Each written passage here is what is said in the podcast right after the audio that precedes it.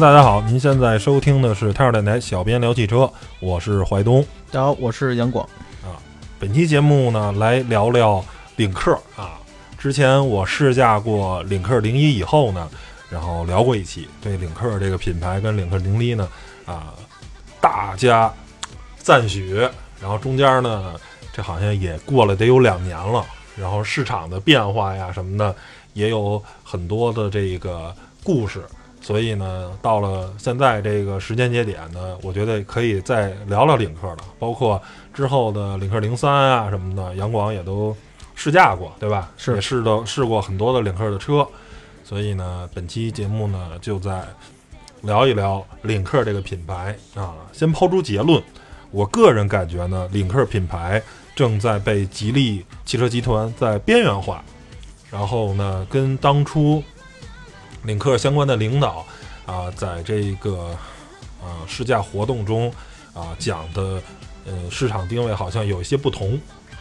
我可以先给大家回顾一下，当初领克领导是跟我讲，嗯，领克预计是五年吧，我记得是销量应该是呃达到五十万辆，然后前面的一两年好像销量的寄望也是在二十万辆，包括。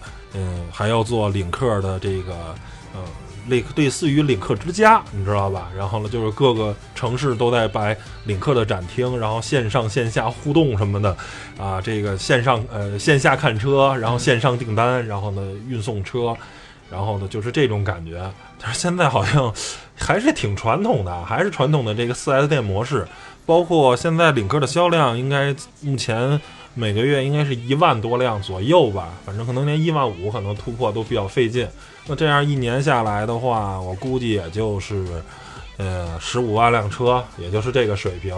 距离他说的那个五年还是十年五十万辆车，目前看啊，还是有挺大困难的。尤其是现在领克一款又一款推出了新车，让人感觉可能这件事儿做起来更难了。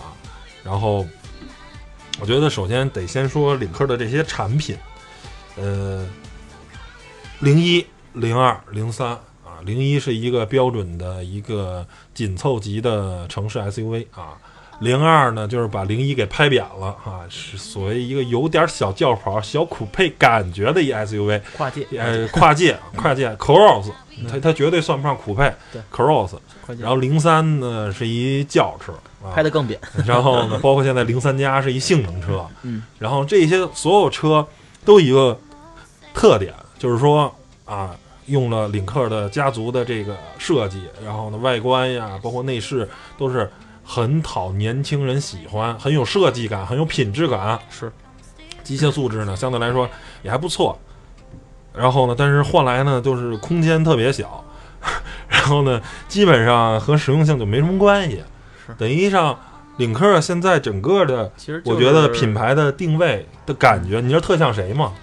特像马自达，你觉得像不像马自达？有点，有点那个走设计，对，对吧？感觉。然后内饰，一个是一个是没什么内饰啊，马自达就没什么内饰。然后领克走北欧那套极简主义嘛，对。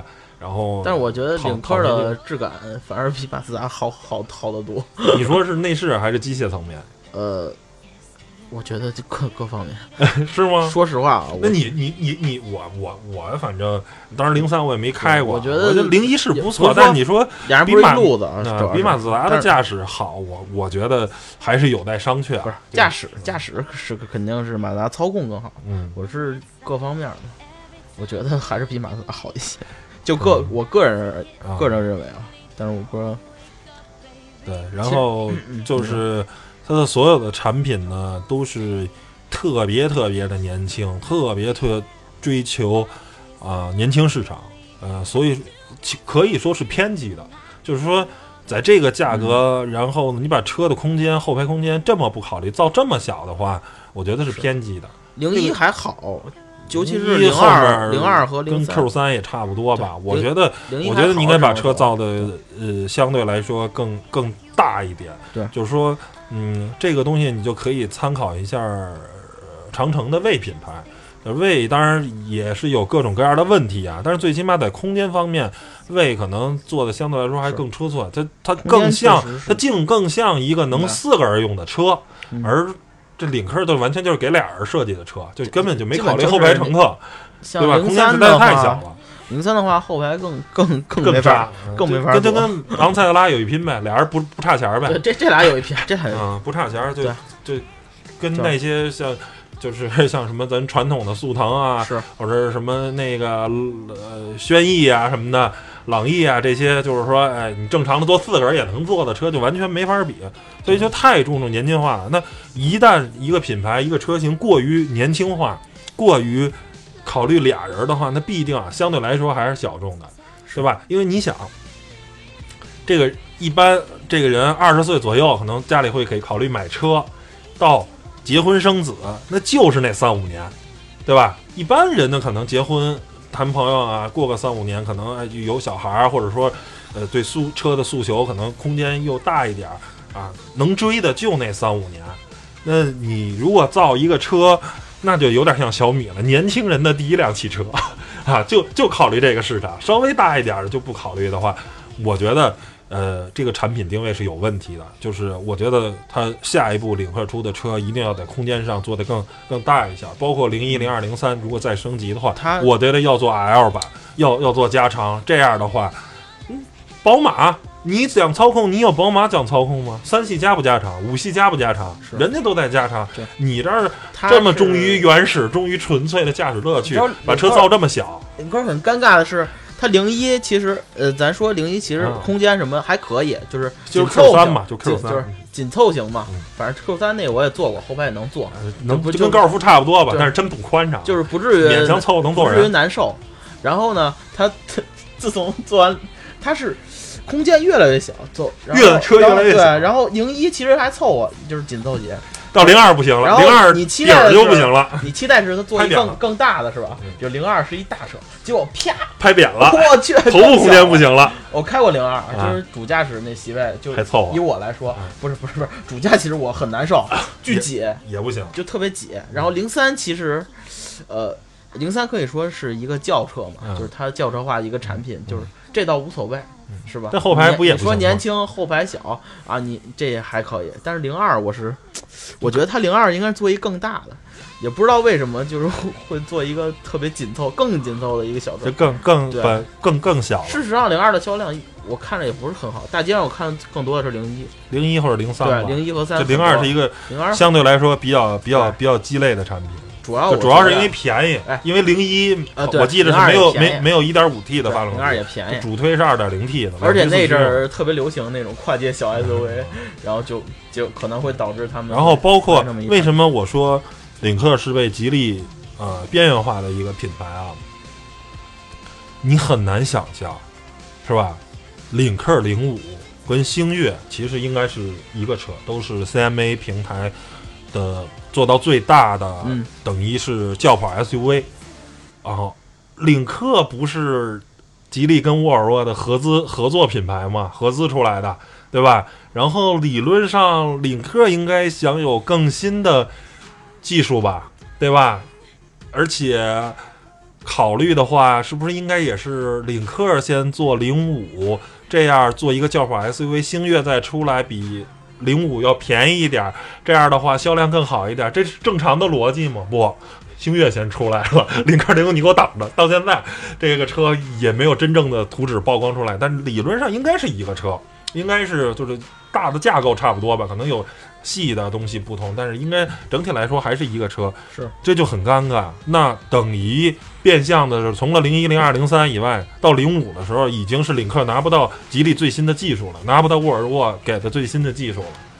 现在是要做一个 CMA 做的 CMA，可能撑到撑到最大就是星越了，就不能再撑了，再撑就得 SPA 了，就是 XC 六零啊、S 六零啊、九零那套平台了。就是说，四零的这个平台撑到最大，应该就是星越，不能再大了。是，就是相当于就是接近中型 SUV 吧，接近中型 SUV，紧凑紧凑加。那然后给了吉利了。然后我从呃某些工程师啊不方便透露了啊得到的一些所谓的内部消息啊，嗯，成立领克品牌，对于吉利来说，更多的时候也是更方便把技术搞到手啊，因为可能直接从沃尔沃把技术拿过来的话，呃，可能是从法律也好，还是有程序什么的，可能还是有一些问题。这样成立一个合资公司，然后呢，再把技术一点一点给弄过来，可能更方便一点。成立的时候，可能就有这样的目的。那目前看来，这个从产品的布局跟新的更新程度上，好像对领克是目前有点儿有有点不太积极主动的那种感觉。你看零五，领克。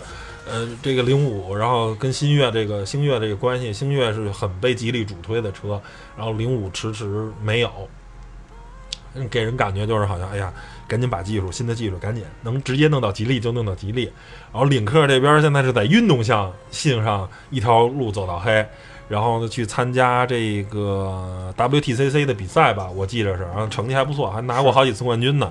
然后呢还做这个零三加。做这种性能车，那这种东西都是小众的嘛？你就注定这，你要是玩玩汽车赛事，玩性能，呃，车更强调操控了，就是那就更不能有空间了。你这车就是这这的跟那个什么很像，跟那个吉利收的路特斯是吧？莲花就是一小众品牌的跑车是吧？是，就就就就就是领克，你感觉好像也是就是走运动年轻，走这条路的这条路的话，那。那就是注定小众了，就是注定不能上大台面。我这个大台面没有什么贬义褒义，是一种说它必定不是一个大众化、一个 popular 的这么一个产品，它注定是小众的，对吧？就跟这音乐是流行音乐跟摇滚乐似的，摇滚乐可能或者说是独立音乐，注定就是小众的音乐，它不是它不是不好，它不是好跟不好的关系，也不是说。有鄙视链，流行音乐就一定好，然后怎么样怎么样？它就是面面对的这个群体的数量是不一样的。那听流行音乐的就可能是十个人里有九个人听流行音乐，剩下一个听独立音乐，听摇滚乐。这领克也是，那那可能未来可能吉利就是面向绝大多数的中国消费者啊，各方面都不错，很中庸。然后呢，还有某几项特别突出的产品力。然后领克这个就是。好的特别好，烂的特别烂。可能外观设计啊、动力系统、操控确实不错，但是空间呀、配置啊或者其他什么啊，很多的这个方面舒适性啊都是做的很烂。因为它为了运动性妥协了一切，为了年轻化妥协了一切。就现在，我个人感觉好像吉利就是这么操作领克的品牌。这跟当初呃开这个发布会、开这个试驾会的时候，他们说的说是啊要打，前文也说了啊这个。啊，领克家呀什么的，然后这个这种展厅啊，这种更新的这种 4S 店的销售模式啊，那样肯定要做一个大众化品牌嘛。那这你要是这么先进、年轻，就跟你买 BRZ 似的，谁买 BRZ 就是买的人就会买嘛，不买的人你你搁那儿展着他也不买，对吧？一坐进一看见就这车就疯了嘛，对吧？它注定就是小众的，小众的你对吧？它就是这么一个感觉。我不知道阳光你你觉得呢？你。包括从开过来这些车，包括包括现在领克整个的给你的这个感觉，是不是像我说的感觉有点被吉利边缘化，然后再再沿着它的就马自达化吧，我所谓的小众化、马自达化，是我。然后吉利就像丰田一样，他们这种啊，就是怎么说呢？就是你像你知道。那个领克基本就是都是从那个 CMA 平台，对，它所有车都是 CMA 平台出来的。对，然后但是吉利很多车跟它，呃，也是其实也是一个就是新月嘛，就最新的新月就是 CMA 的首款车，或者说他们的发动机是几几乎就是一样的啊，对，就是不能说嘛，沃尔沃 T 四的嘛，就 GLE T 四嘛，但是。在在领克跟吉利上不能说，不能呃不能说是沃尔沃的发动机，可能因为没说嘛，考虑考虑法律啊，其他的是是一些一些限制，不能直接说，但是其实就是来自于沃尔沃技术的发动机。对，然后这就是特别尴尬。嗯，你说你图便宜吧，买个，比如就是肯定是吉利会相对应的车型，就是两个可能同同，就是对应的车型吧，咱不不能咱就不说它什么动力系统一样了。相对应的车型，那比便宜吧，而且配置选择也多。平一般你花十万块钱能买一级的高配，你花十万只能买个领克的低配，对吧？然后你就会纠结了，你是要配置呢，还是要颜值呢？是吧？可是领克，可是领克就这一套设计，你这么说，可是领克对，领克也不是很贵啊。对你，你买了它，你会真的会觉得高端吗？是吧？你真的能给你那种特别高端的感觉吗？觉得它它确实比吉利高端，但是我个人觉得这也是目前所有的中国的汽车品牌往上走、向上突破的对对对一个好多人都是这样。我说我自己高端，我是中国豪华高端品牌啊，我多么多么的高端。可是我把那个呃咱们所说的 BBA，我随便拿一个 BBA 的就是最低的产品拿过来，你比，包括咱就比细节方面，你就不行了，你就没法比。对吧？你就说自己高端，就是很难让你觉得它高端。但是你卖太贵了，大家又不认。你现在呃，其实说是高端，它其实卖着一个合资品牌普通的一个价格。就是说，领克它卖了一个思域的钱，但是感觉好像比思域稍微牛一点，因为它当初设计的时候对标的是奥迪嘛。零一零一，当初人家特别表示的说，我就是对对标奥迪 Q 三。那零三很明显就。对标 A 三 呗，对吧？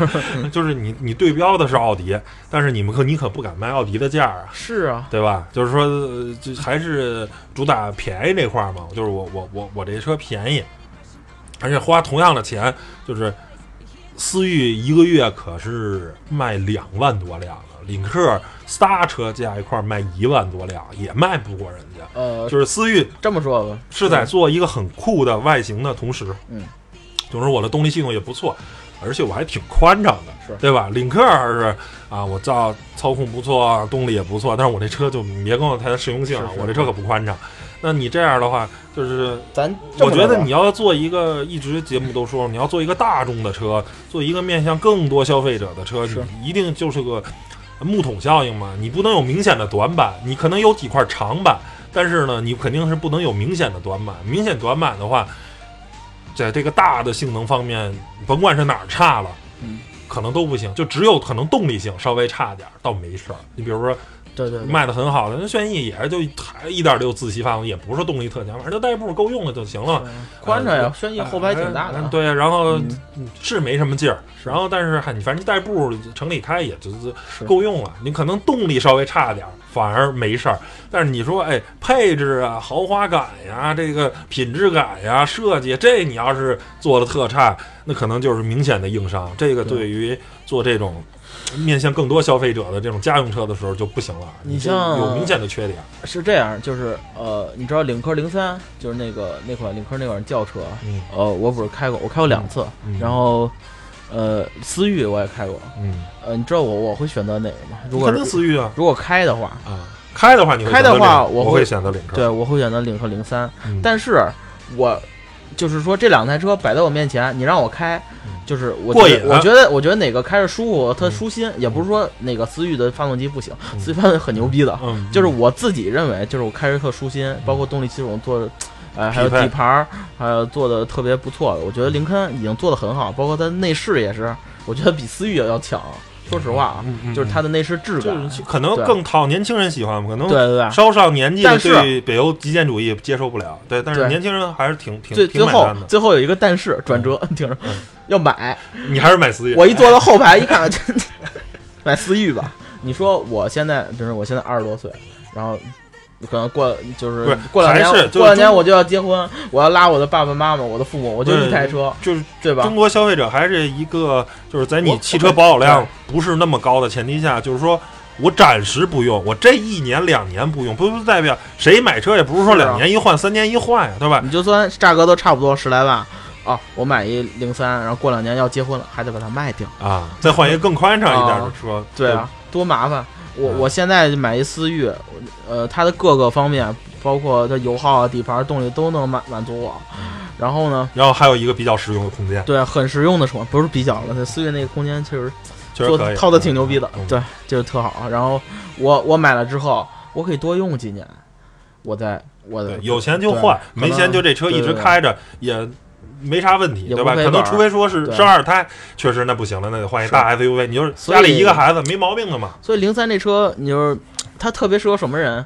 就是你刚毕业，年轻人的第一辆刚大学毕业，爸妈咔给你买一台，这个还可以。但是有多少人刚毕业买得起车？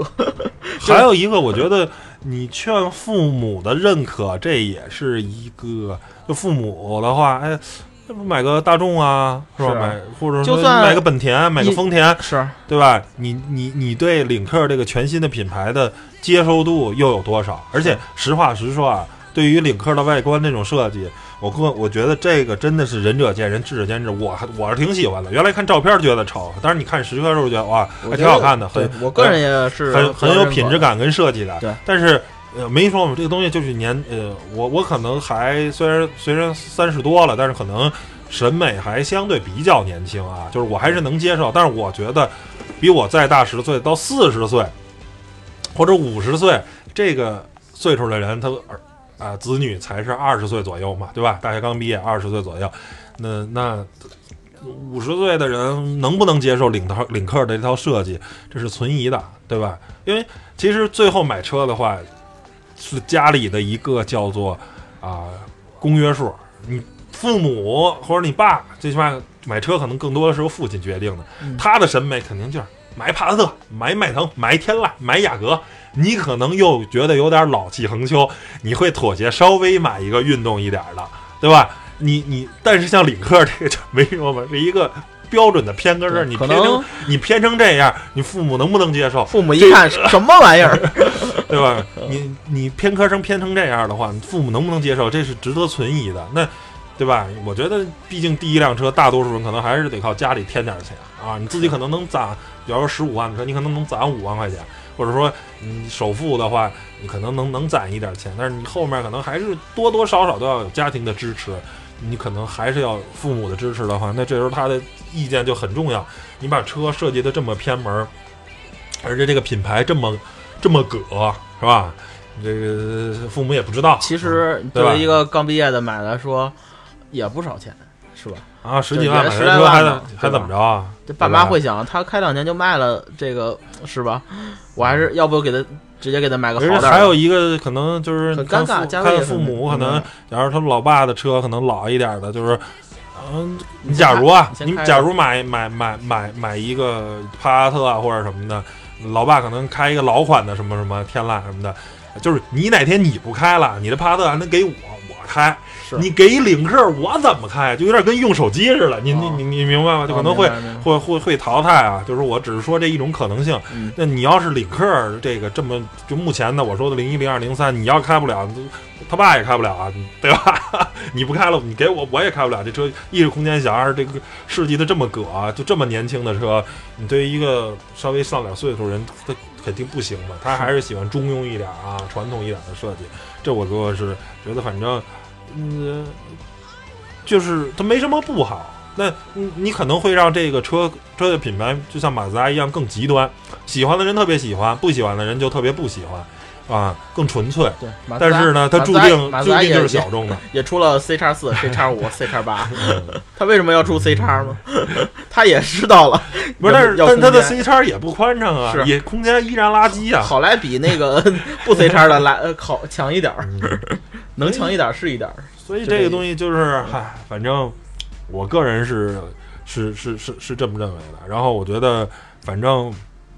两条技术路线吧，然后之前在节目里就说领克呢，它更像当时啊，这个纯走技术路线，更像华为啊，在手机行业就像华为，然后呢，啊，长城这个魏品牌更像小米，就是便宜啊，我就是摊儿大。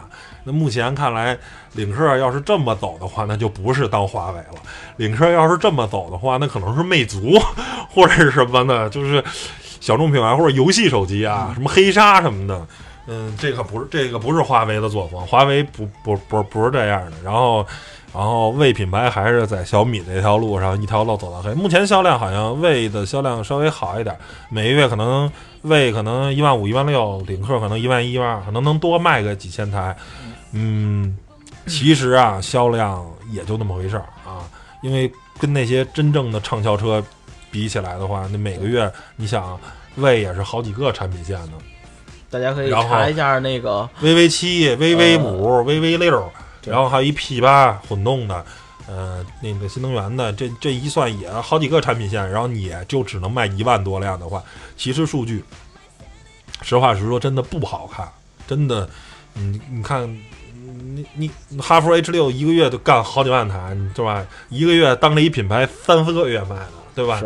然后包括吉利也是很多那个畅销车，什么帝豪的一个月也干两万辆，对吧？你这么一比的话，还是这个差了，其实挺多。其实大家觉得，大家看那些畅销的产品，还是一个面向大众的，就像你说的流行乐的这种产品，像音乐的流行乐的这种产品，哎，空间什么各方面都能满满足大众的审美，然后价格呢也不是很高，是吧？在这种东西才能畅销。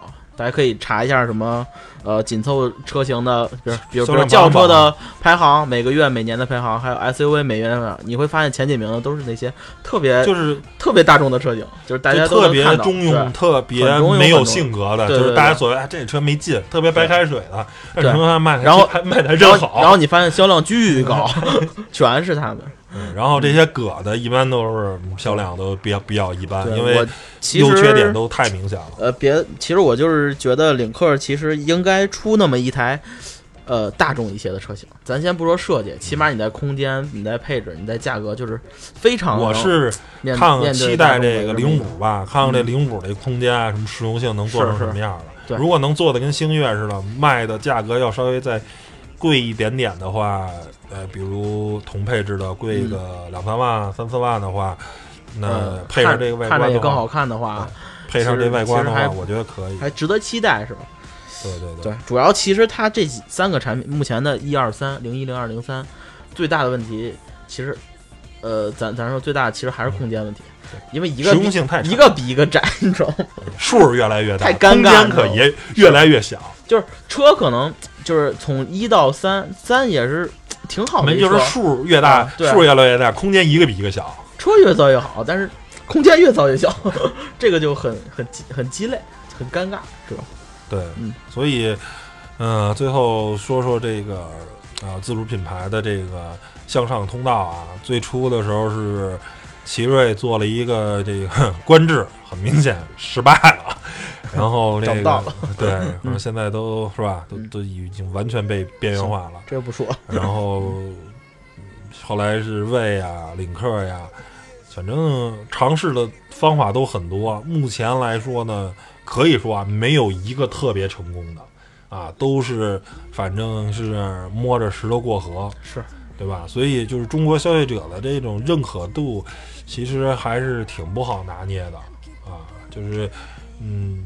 真的，这个就是包括我们之前有一次拍选题，然后呢，啊，认识的一个哥们儿，然后呢，他买了一个吉利的这个帝豪吧，GS 吧，这个小的 SUV，我没记错的话。是。然后跟他聊，我说你为什么买这车？他说嗨，就是觉得吉利牌子还不错吧，车也看着挺好看了，就买了。我说你之前还看什么车了？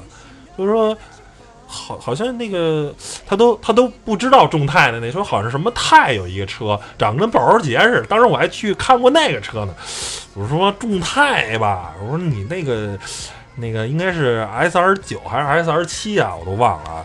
他说我还看过那个车，我说你为什么考虑众泰这个品牌？我说这确实啊，这众泰。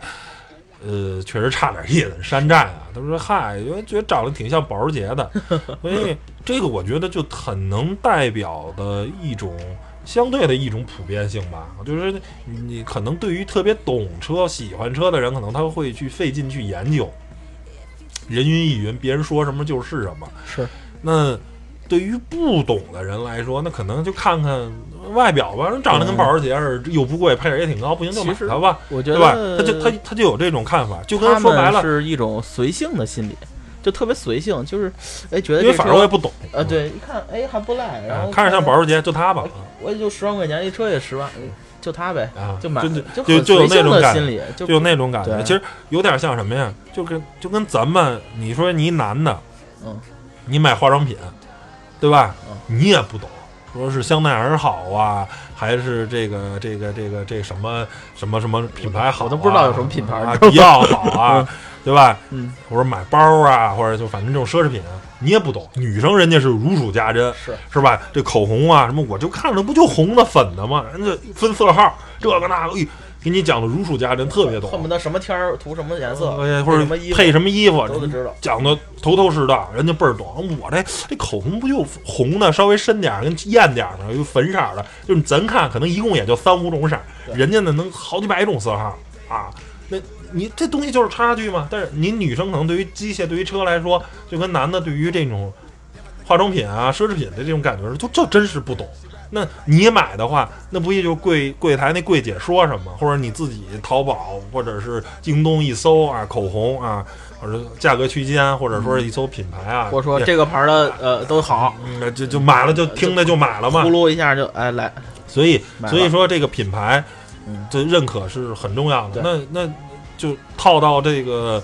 咱们这个所谓的自主品牌豪华这儿，就是哎，那我要花到这个钱，都花到十多万了，跟合资价格差不多了，是不是本田的标比领克，或者是啊丰田的标比这个哈佛的标要值点钱呢？是不是同样十多万，我是不考虑考虑这个挂个别的标，挂个合资品牌硬一点啊？是吧？这就是你的消费心理，就是豪华品牌的一个一个一个瓶颈。中国就是国产豪华品牌一个瓶颈，你再卖高点儿。别人可能就考虑别的了，你卖低点呢，可能，哎呀，也不能太低，就是特别，你看它那价格就不会太高，就会十几万、二十万这个这一段幅度。就跟咱不懂的事，你假如说一根口红，一个国产品牌，我我实在是不太懂啊。比如说某国产品牌，假如我就说啊，这胡说一个，资生堂是是不是咱国内的，我都不知道。假如是国内的，一个口红。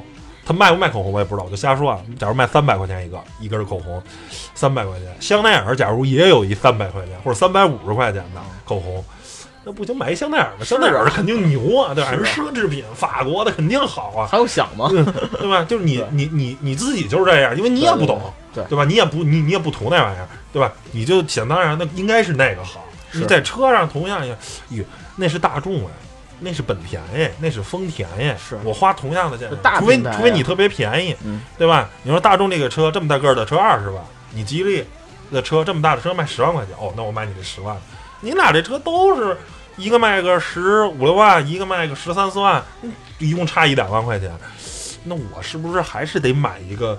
这个牌子硬一点的合资品牌，这这人都会是这个心理，一般都是这种很，所以我觉得就是自主品牌这个向上之路，就目前刚开始啊，俩出的时候，包括魏品牌，包括领克品牌，销量都是不错，对，甚至某某个月某些月份的单车的销量可能就大几千辆，甚至过万了，销量都好，但是现在都掉下来了，都是就只能卡在一万多，就可能啊。就是算是可能车迷里相对来说可能稍微懂一点车的人啊，可能啊，这我知道它是它的高端品牌，它的车的机械素质啊，豪华感确实也不错。然后呢啊，可能从我呃关心的、我感兴趣的一些方面啊，它做的确实不错。然后呢也挺好的，我就买它吧。这可能就是你得你得这个就是买这个车，你是有一定门槛的，你明白吗？你甭管是买魏还是买领克。包括这个奇瑞要做的那个叫星途汽车吧，好像是还是什么呀？它那个奇瑞的也也是一个高端品牌，都是你这是有门槛的，你你你你需要人对你这个认可，是吧？因为你比你本身的原来的那个母公司的东西要贵，原来母公司因为它占的便宜，对吧？因为你这毕竟要往上打嘛，要要要打人合资的地儿了，那。怎么在你之间跟合资之间做一个选择？这个事情其实不是很容易的，尤其是这个，我觉得中国不懂车的人还是大多数，对汽车不了解的人还是大多数，对吧？都是中国用车的时间都很短，说实话，所以就老百姓开上车时间也就说实话，大部分几十年，像国外可能他们。已经有上百年的开车的历史，从从他爷爷啊、他奶奶都开车。你像我爷爷奶奶都没碰过车，对吧？也是从我爸那年代开开始开车。所以我觉得怎么突破呢？我觉得还是得拿出一些嗯更亮眼、更就是产品的要往步步子，我个人觉得要迈的更大一点，对，包容性更大一点。我觉得就是要往上进的更多。现在的更多的时候，可能呃。领克当然是是新的了，是 CMA 架构的产物。然后这个像魏的话，都是都是 Plus，所有都是豪华版跟 Pro 版，对吧？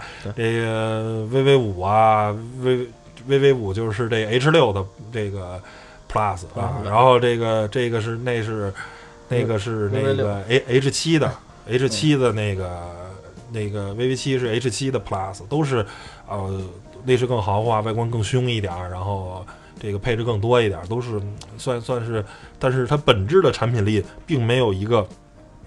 大幅度的说，我要顶到百分之三十五十的这个价，可能只是百分之十、百分之二十，它没有没有决定性的这个这个这这个这个好，那造成的这个，它它可能就就现在是尴尬产产生的就比较尴尬，就是说，就包括你像奥迪也是，奥迪哪个车卖的好啊？是吧？A 六，A 六啊，A 四啊，这卖的好。你看 A 三卖的好吗？是。宝马是不是三系、五系卖的好？你看一系卖的好吗？是吧？就在这些车的，它的低端卖的也不好。就是你，你还是得得把产品力，就是往往上得推吧。你豪华嘛，你可以卖的稍微贵一点，但是你得把产品力也得往上更更更更往上推一推。你你太低了，它也不行，真没戏。看看 A 六、A 四是不是加个？L，宝马三系是不是得加个 L 才卖得好？不光是空间，还是包括包括本身的这个这个这个这个这个什么？包括你可能你你要是挂大众标的，你看你看这个这个这个这个这个辉昂就不行了嘛？是是，对吧？所以吧，行吧。然后最后反正嗯说了这么多，然后我觉得我是真的希望说自主品牌可以往上。走一走，对吧？然后别，呃，是吧？老老老入门的，是吧？就往这个豪华上面走一走，是真希望。但是现在目前看，嗯，都不是特别的成功。然后又正好又遇上了车市的寒冬，然后本身他们这个推出的产品可能也，啊，过了算是第一波那个风口了，对吧？刚开始有热门程度，大家去追捧，然后后来现在趋于冷静了，就卡在一个。就不冷不热嘛，这一万多辆的时候，反正挺尴尬的。这一万多辆，你说就有点食之无味，弃弃之可惜。你说的你单成立一套公司，一套营销系统，然后每个月只能卖一万多辆，好死不拉活的。这一万多辆，因为这是一哥二哥呀，吉利是一哥，长城是二哥，这俩都是年销百万级的呀。但是这高端的这个只能占他们销量的百分之十，实在是就有点不疼不痒，对吧？然后。那领克对于吉利来说，可能有点选择被边缘化。不知道以后魏对于长城来说，是魏会会被魏总怎么选择？是边缘化还是怎么着？不知道。但是现在领克就有点，反正你也卖的不怎么样，就我给你，就我去填补我缺少的那块儿。我吉利可能血统里缺少这些运动、年轻这些东西，我把领克给你推到最运动、最年轻，我正好去填那块市场。所以我这就是我。刚开始文章中，呃，这个节目中最初的这个观点，我说是不是在被边缘化，对吧？是，这边缘化一直在说，不是一个贬义词，只是说可能是去填补一个小众市场了，而不是面向更多的消费者的一个大众市场。嗯，行吧，本期节目聊到最后呢，再做一小广告，就是我们不光有这个音频节目，还有视频跟这个图文节目啊，大家可以搜索微博、微信呀。汽车之家老司机，这上面搜索“小编聊汽车”，然后就能找着我们这个图文的这些东西了。那谢谢大家收听本期节目，拜拜吧，拜拜。